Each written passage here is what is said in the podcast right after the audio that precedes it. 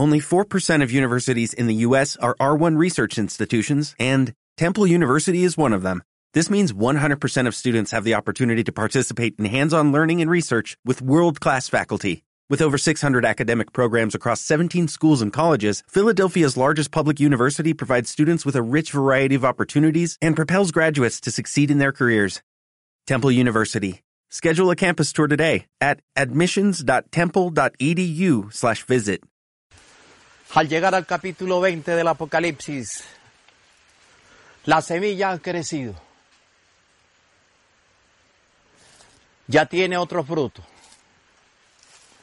Porque el tiempo del cumplimiento también ha llegado. Es el momento de revelar los mil años cumplidos. En este momento. Porque Apocalipsis fue escrito con tiempo, espacio, presente y futuro. Presente, donde el futuro se cumple, donde el pasado que fue el futuro se ejecuta en un presente. Es el capítulo 20 del Apocalipsis. Los mil años cumplidos. ¿Cuánto han engañado las religiones, los exégetas, que dicen saberlo todo con los mil años cumplidos. Dicen que a partir de ahora se darán mil años a Lucifer. ¿Mil años más? ¿Por qué lo dicen así? ¿Son ignorantes, idiotas o cómplices? ¿No ven a Lucifer sobre el mundo? ¿No ven a Satanás sobre el mundo? ¿Cuál es la respuesta? ¿Idiotas, cómplices o ignorantes. Yo creo que es idiotez lo que tienen, que no quieren utilizar la lógica de comparación con lo que está sucediendo. ¿No ven que el anticristo ya está llegando? ¿No ven que el falso profeta está aquí? ¿No ven que el orden mundial está aquí? ¿No ven que la rebelión se hace patética? ¿Qué será entonces? Este es el tiempo de los mil años cumplidos.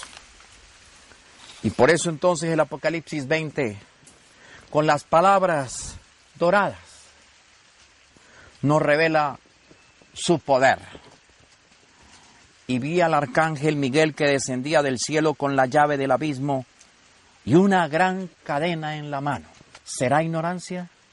Porque esta gran cadena en la mano está clara en el libro de Enoch cuando el Padre Eterno le dice a Miguel, encadena a Chanyasa hasta que los mil años sean cumplidos. Una cadena en la mano. Quiere decir que desde el momento de la rebelión, Lucifer fue encadenado. Y hace mil años atrás se soltó. Por eso es que apareció todo esto desde mil años atrás hasta el momento actual la carrera por establecer la globalización, el orden mundial, ha sido indetenible. Ahora es el tiempo del cumplimiento de los mil años. Satanás fue suelto por mil años. ¿O se les olvidó el juramento del ángel fuerte? Que el tiempo se terminó. El ángel fuerte selló el tiempo. No es otra cosa sino sellar el tiempo.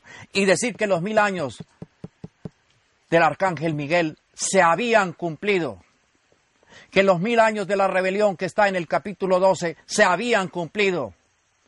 Y por eso juró por el Padre Altísimo, por el anciano de días, por los veinticuatro ancianos, por los cuatro seres vivientes, por los tronos y potestades, que el tiempo no sería más.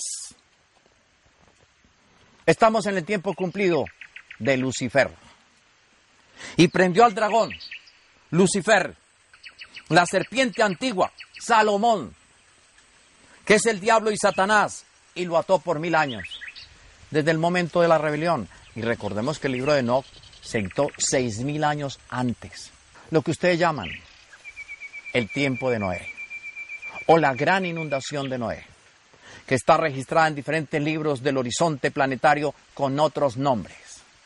Eso como que lo copiaron también para esconder asuntos de profecía.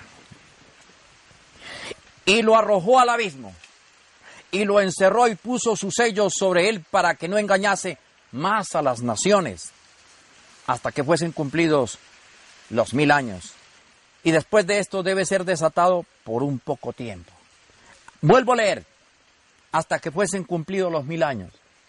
O sea que los mil años antes del cierre del Apocalipsis, de la revelación, se soltó a Lucifer, se soltó a Satanás, se soltó a la serpiente antigua. Por eso es que el profeta Daniel, 2600 años antes de este momento, 600 años antes de la escritura de este libro, habló de Satanás. Porque él sabía que cumplidos 1500 años después de su tiempo, se soltaría a Satanás. Y desde ese momento está suelto. Y por eso este capítulo es la revelación de los mil años cumplidos. Se acabaron, no hay más. Y el versículo cuarto sostiene, y vi tronos, y se sentaron sobre ellos los que recibieron facultad de juzgar, y vi las almas de los decapitados por causa del testimonio de Jesús y por la palabra del Dios de días, los que no habían adorado a la bestia ni a su imagen, y que no recibieron la marca en sus frentes ni en sus manos, y vivieron y reinaron con Cristo mil años. Ahora se está hablando del tiempo presente. Ahora que concluyen los mil años de Satanás, el anticristo, Salomón, la bestia 666, viene el reino de los justos, que son mil años hacia adelante. Estamos hablando de tiempo presente, pasado y al mismo tiempo futuro. Mientras que el reinado del anticristo acaba de terminar. Ahora la promesa es el reino de los mil años de los testigos de Jesús. Ahora viene ese reino. Porque ya pasó el reino de Satanás hasta el momento que el ángel fuerte tocó su trompeta final. Y dice el versículo 5, pero los otros muertos no volvieron a vivir hasta que se cumplieron mil años. Y esta es la primera resurrección. Muchas personas murieron hace mucho tiempo muchas, pero no entendieron el conocimiento que habían transmitido los profetas mayores, ni el conocimiento que se transmitió de Jesús después de la resurrección de él. No lo entendieron. Sin embargo, estos vivieron ese tiempo. Esta es la primera resurrección. Nosotros, los que estamos buscando la segunda venida, somos el testimonio de la primera resurrección tenemos a Cristo por dentro. Sabemos identificarlo. Sabemos que no es el Cristo. Sabemos que es el falso Cristo o el anticristo. Y sabemos identificar al anciano de días. Y esta es nuestra resurrección. Los que tienen esta resurrección son los que no sufren la segunda muerte. Ahora lo vamos a ver. Pero los otros muertos no volvieron a vivir hasta que se cumplieron mil años. Esta es la primera resurrección, dice el versículo 5. Bienaventurado el santo que tiene parte en la primera resurrección. La segunda muerte no tiene potestad sobre estos, sino que serán sacerdotes de Dios, de días y de Cristo, y reinarán con él por mil años.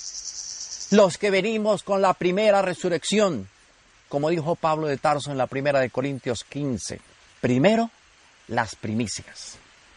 Luego, los que son de Cristo en su venida.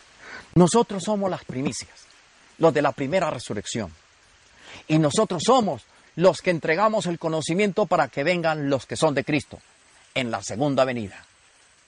Y nosotros somos los que no tenemos parte en la segunda muerte, porque conocemos el fundamento crístico, el misterio de Dios revelado por el ángel fuerte. Bienaventurado el santo que tiene parte en la primera resurrección. Lo vuelvo a leer.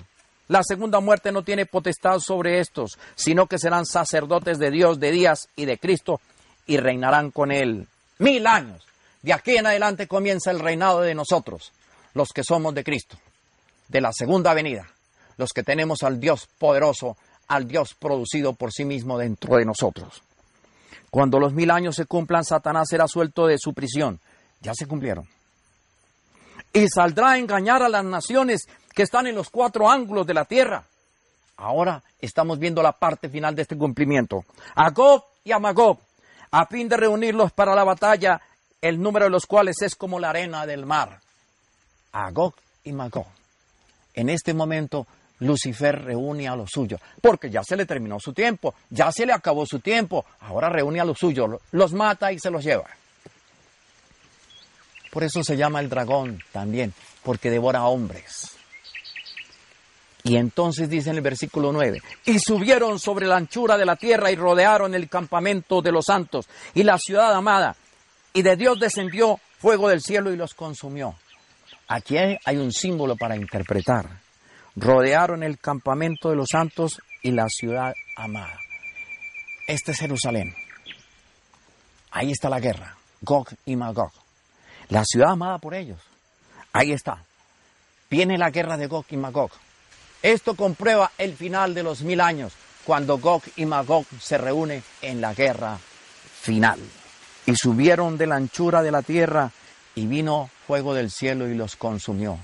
Y que dice el escritor del Apocalipsis, yo oí su número, 200 millones. 200 millones serán consumidos. Primero, son eliminados y luego consumidos, neutralizados completamente sus armas, sus misiles, sus disparadores de guerras, sus lanzacohetes, todos sus armamentos y luego consumidos. Y mientras yo revelo el Apocalipsis, se oyen las trompetas en la distancia y en el infinito. Y el diablo que los engañaba fue lanzado al lago de fuego y azufre porque es el diablo que los lleva a la guerra de Armagedón. Van a defender a Israel. Escuchen las trompetas del final de los tiempos, donde estaba la bestia y el falso profeta, y serán atormentados día y noche por los siglos de los siglos. Esto es lo que dice el versículo 10 del capítulo 20 del Apocalipsis, que nos está hablando del tiempo cumplido de Lucifer. Ya no hay más tiempo. Estamos cercanos a la guerra de Gog y Magog y vio un gran trono blanco. Este es el que vio Daniel en el capítulo 7.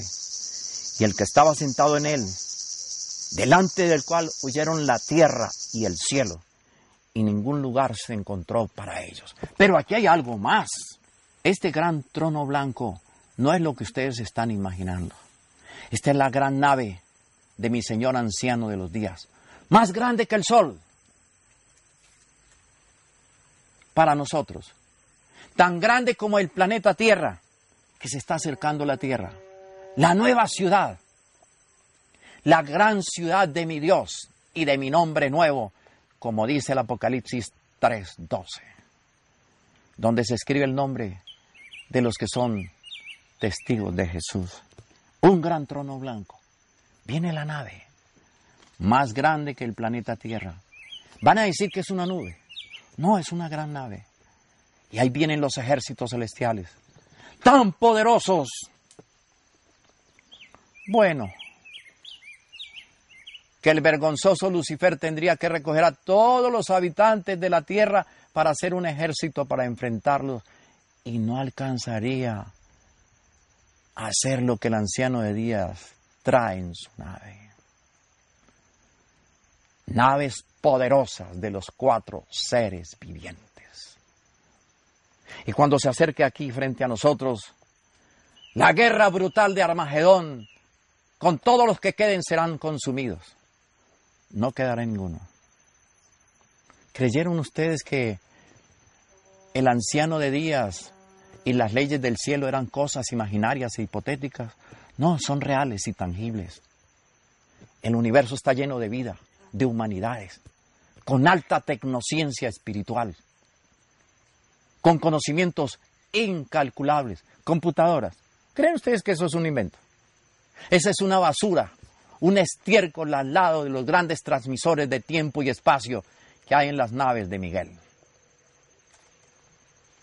Los grandes difusores de dimensiones que hay en las naves de Miguel. Las armas que desintegran completamente la materia, el espíritu y la mente, los corazones de todos los que vivan en el planeta Tierra que no pertenecen a la luz. Esas sí son armas. y no las pueden detener con balitas de las que usan los humanos. Son diferentes. Y vi a los muertos grandes, pequeños, de pie delante del Dios de días. Y los libros fueron abiertos. Y otro libro fue abierto, el cual es el libro de la vida. Y fueron juzgados los muertos por las cosas que estaban escritas en los libros, según sus obras. Leo y explico. Y los libros fueron abiertos. Cada uno de ustedes. Hay vergonzosos pastores, aniquiladores de la fe y del conocimiento de Dios. Tienen un libro donde están escritas sus obras de engaño, diciendo que se parecen a Dios. Hay pastores que se han enriquecido y que están llenos de millones, de millones, de millones de diezmos y que han hecho flacas a la gente, les han quitado sus hogares, sus casas, les han hecho vender todo, darles el cielo. Ahí está escrito en los libros lo que ustedes han hecho. Sus libros son abiertos. Ahora. Pero se abre el otro libro, el libro del tercer día de la resurrección. Y si usted no está escrito en ese libro, tampoco es contado en el Apocalipsis, en la revelación del Apocalipsis. Vuelvo a leer. Y los libros fueron abiertos. Ustedes, cada uno de ustedes tiene un libro de sus encarnaciones. Ahí están sus pensamientos, sus hechos, sus acciones, todo como se los expliqué en las siete iglesias. Pero ese libro de su vida está dentro de otro libro, el libro del tercer día. Y si ustedes se han puesto vestiduras blancas en sus vidas, tienen derecho al tercer día. Y si no, entran a la muerte segunda. La destrucción. No hay opción. No clamen. No pidan no imploren, porque si ustedes imploran y claman, es porque son culpables. Y la justicia viene sobre ustedes. Pero si ustedes corrigen en los tres últimos años, tres y medio años, ustedes tienen derecho abrir el libro del tercer día de creación, el cual es el libro de la vida y fueron juzgados los muertos por las cosas que estaban escritas en los libros según sus obras, su propio libro. Ahí se le lee la conciencia, se le lee las almas, se le leen los espíritus. Mientras las trompetas finales suenan por todos los horizontes de la tierra, cuando se predica con el descifrado el apocalipsis final. Y este es el versículo 13 y el mar entregó los muertos. Estas son las naciones que había en él. Y la muerte, la muerte. Y el Hades. Este es el lugar donde ustedes se van, donde no tienen oportunidad hasta que no vuelvan a encarnar. Entregaron los muertos que había en ellos y fueron juzgados cada uno según sus obras. Los muertos vivos y los vivos muertos. ¿Y cuáles son estos muertos vivos y vivos muertos? Yo se lo relaté y les puse ya el ejemplo. La parábola de Jesús con aquel discípulo. Señor, permíteme que voy a enterrar a mi padre que ha muerto. ¿Cómo? Tú que te has preparado con el conocimiento, ¿te vas a enterrar un muerto? Deja que los muertos entierren sus muertos. O sea que la gente del mundo está muerta, igual que cualquier muerto, porque no tiene el espíritu, no tiene el conocimiento, no está sujeta a la ley de creación de los siete días, del tercer día y de los libros que son abiertos, ahora que el Apocalipsis 20 se revela para toda la humanidad. Y este es el versículo 15. Y el que no se halló inscrito en el libro de la vida fue lanzado al lago de fuego y azufre. Y debo clarificar esta parte. Este es el versículo 15 del Apocalipsis 20. El que no se halló inscrito en el libro de la vida.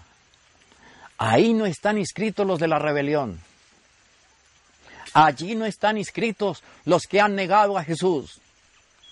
Ahí no están inscritos los que traen ahora a Lucifer como Dios de la tierra. Ahí no están inscritos los que se van a la batalla del Armagedón. Ahí no están inscritos los 200 millones y luego los 800 y los 1500 millones que van a morir de toda la tierra. Tampoco están inscritos las tres cuartas partes de la humanidad que desaparecen por las guerras que Lucifer acaba de soltar sobre la humanidad. Ya es el tiempo de las trompetas de revelación. Ahora se escuchan. Y el sembrador, en dos capítulos más, terminará de sembrar su semilla. Los campos están cultivados. Los frutos están madurando. La conciencia de los hombres comienza a ser diferente. Porque el Padre Eterno ha dicho, mi voz llega a las criaturas que buscan lo bueno. Mis palabras filo de espada son. Para unos tienen vida eterna y para otros son la voz de la muerte.